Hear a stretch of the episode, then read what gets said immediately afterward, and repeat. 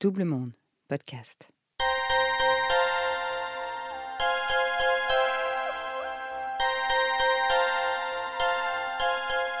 Oublier pour se protéger, un mécanisme que notre cerveau met presque automatiquement en place, la plupart du temps, face à des souvenirs traumatisants.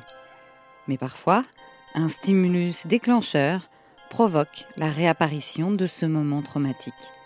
Nathalie a vécu cette résurgence à un moment clé, la quarantaine épanouie.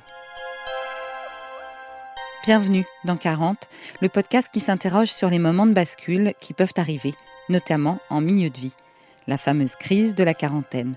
Est-ce un mythe? Pourquoi la voit-on toujours plus comme un malaise qu'une renaissance?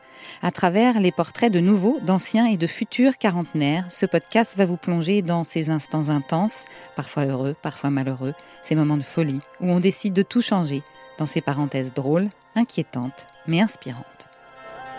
Nathalie, première partie. Je m'appelle euh, Nathalie, j'ai 51 ans et j'ai envie de raconter euh, ce qui s'est passé euh, ces dernières années pendant ma période de la quarantaine, des événements qui me sont arrivés au début de mon adolescence sont remontés et il y a eu un, certain nombre de choses qui se sont produites, des découvertes, on va dire des lectures, des, des écoutes aussi, qui m'ont permis de, de comprendre et de faire en sorte que je puisse enfin libérer euh, une parole. Et ça, c'est vrai que ça s'est produit ces, dernières années, assez récemment, je dirais, euh, à partir de, l'âge de 45-46 ans. Ça a mis du temps, ça a été progressif, mais j'ai enfin trouvé le moyen, le champ, euh, on va dire presque politique, de pouvoir exprimer ce qui m'était arrivé aux gens avec qui j'avais envie d'en parler.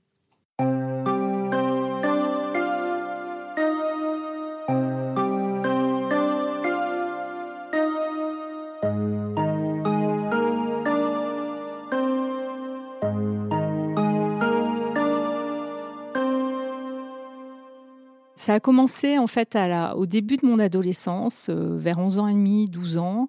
J'ai plus exactement la, date, mais on est au début des années 80. Je vis dans une famille euh, assez libérée, euh, assez intéressante intellectuellement. Je veux dire par là que voilà, on est dans une famille moyenne française et, avec une tendance à être, euh, je vais pas dire hippie parce que c'est pas c'est pas tout à fait ça, mais en tout cas ces familles des années 70 euh, assez libres avec euh, leur corps, avec des enfants assez libres de s'exprimer quand même, et on, pratiquait, comme beaucoup de familles à l'époque, euh, le naturisme. Et mes parents venaient juste de divorcer. Ma mère avait trouvé un, homme avec qui elle partageait sa vie. Et, mon frère et moi, nous, nous habitions donc avec ma mère et ce, nouveau, euh, ce nouveau père, entre guillemets. Évidemment, on était un peu traumatisés par, euh, par le divorce, mon frère et moi. Et on allait assez régulièrement voilà, au bord d'un lac, on se baignait avec mon beau-père, avec les enfants de mon beau-père aussi. Et j'ai une image qui m'est revenue euh, à la... Maintenant, je peux le décrire avec euh, détail. J'ai le souvenir voilà, de mon beau-père me prenant dans, dans les bras dans, le, dans cet étang. J'étais nue et euh, j'ai le souvenir de sa main, euh, voilà, qui passe euh, furtivement sur sur ma vulve et en, la caressant. C'est furtif, mais suffisamment pour me pour me surprendre, pour me choquer, puisque je me souviens m'être aussitôt enfui, presque débattu un peu, et j'ai regagné la, rive très rapidement, un peu un peu inquiète sans doute, un peu surprise par ce geste, et puis, psychologiquement, je me suis peut-être un peu interdite d'y penser et ça m'est revenu des années plus tard ce geste. Mais surtout, il y a ce qui est un peu euh, problématique dans cette histoire, c'est que ça s'est reproduit euh, à l'occasion d'autres événements parce que mon, beau-père euh, était quelqu'un voilà qui pratiquait on va dire des arts et des proche euh, de l'ésotérisme, de ce genre de choses. Et euh, comme j'étais une adolescente un peu, un peu perturbée comme toutes les adolescentes. J'avais tendance un peu à oublier les choses, à être, tête en l'air, à être un peu agitée aussi parfois, à pas être très concentrée. On imaginait que ça, allait me faire du bien, voilà, de faire une sorte de séance d'hypnose avec lui. Et finalement, ces séances, elles se passaient pas normalement. C'est-à-dire que ces séances se transformaient en séances de massage. Et je trouvais ça pas si mal. J'avais à l'époque 15 ans, 16 ans. Donc je me laissais masser par mon beau-père. Mais le problème, c'est que j'ai réalisé, mais bien des années plus tard, vers, euh, vers la vingtaine, que ces massages n'étaient pas des massages normaux. Euh, qu'un beau-père pouvait euh, administrer à, une adolescente de, 15-16 ans qui commence à, être formée. Et il me massait la poitrine.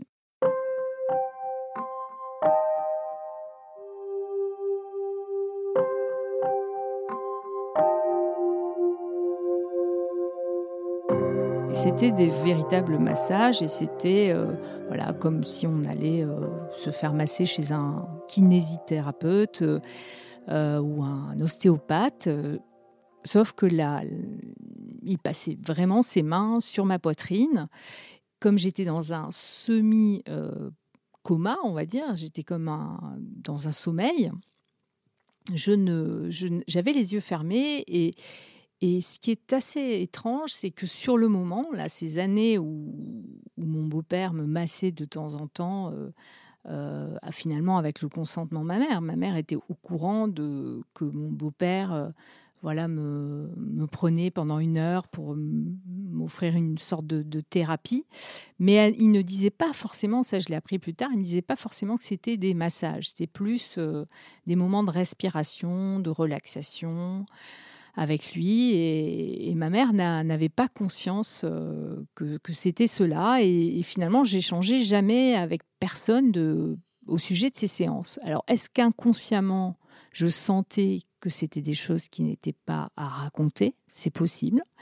Le fait est que quand euh, ma mère a fini par quitter ce beau-père avec qui elle est restée euh, une dizaine d'années, on va dire, euh, j'avais 21, 22 ans, quelque chose comme ça. Et à l'époque, j'avais un petit ami et je me souviens m'être réveillée un matin avec un flash, avec un flash vraiment très fort. Et, j'ai vu tout d'un coup ce beau-père sur moi en train de me caresser et en train peut-être de prendre du plaisir à me caresser. Et ce, flash m'a profondément choquée. Et je me suis dit, tiens, en fait, j'ai été victime de quelque chose qui n'est pas normal. Euh, et je me suis sentie évidemment salie, trahie, blessée, très triste. J'en ai énormément pleuré. J'ai ressenti tout d'un coup une grande colère a posteriori de ce qui m'était arrivé. Et j'en ai parlé à l'époque à ma meilleure amie et, et à mon ami de l'époque, à mon copain. Euh, Évidemment, euh, ma meilleure amie était choquée. On a, un petit peu discuté et puis j'ai fini par, euh, par mettre un couvercle dessus. À mon avis, j'étais pas prête à analyser ce qui s'était pas véritablement passé et à quel point euh, c'était grave. C'est-à-dire que je me suis dit que comme j'avais très bien vécu avec pendant toutes ces années, j'étais tout à fait en capacité finalement à, une fois que je l'avais raconté, au moins à une ou deux personnes proches, eh bien, euh, à ne plus l'évoquer. En tout cas, à, pas au point d'aller consulter un psy pour en parler. Et la preuve en est, c'est qu'à 30 ans, euh, j'ai fait une thérapie pendant un an pour soigner un gros chagrin d'amour. Et je me souviens que je venais à chaque séance euh, voir le psy en me disant je vais enfin lui dire ce qui m'est arrivé adolescente et je n'arrivais jamais à l'exprimer et pour une raison simple, c'est que le psy me rappelait physiquement mon beau-père.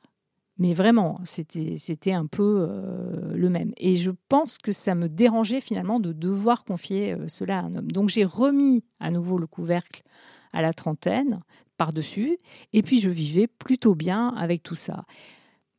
Plutôt bien, c'est un peu faux, parce que de temps en temps, quand même, ça, ça, se passait souvent la nuit, j'en je, faisais des cauchemars et, et ça passait par une très grande colère à l'égard de ma mère. Et pas tellement à l'égard de ce beau-père. Un petit peu peut-être, mais, mais pas tant que ça. j'ai vécu avec ce, ce, ce...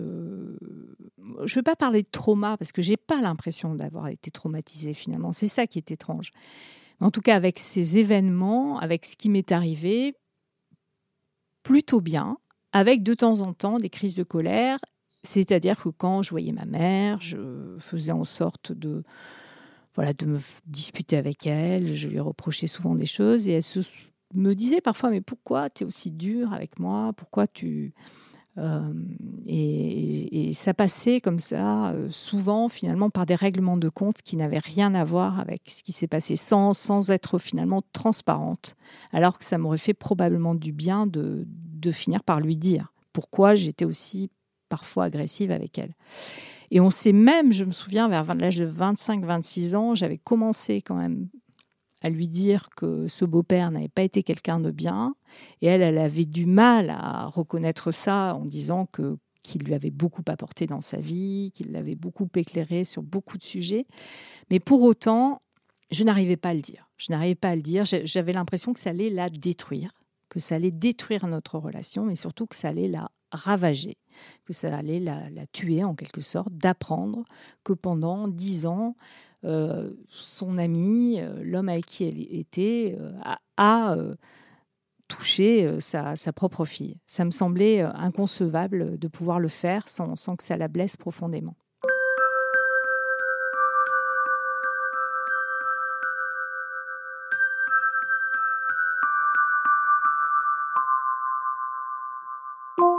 Là, on se trouve dans les années 80 quand ça s'est produit. Ensuite, il y a eu les années 90.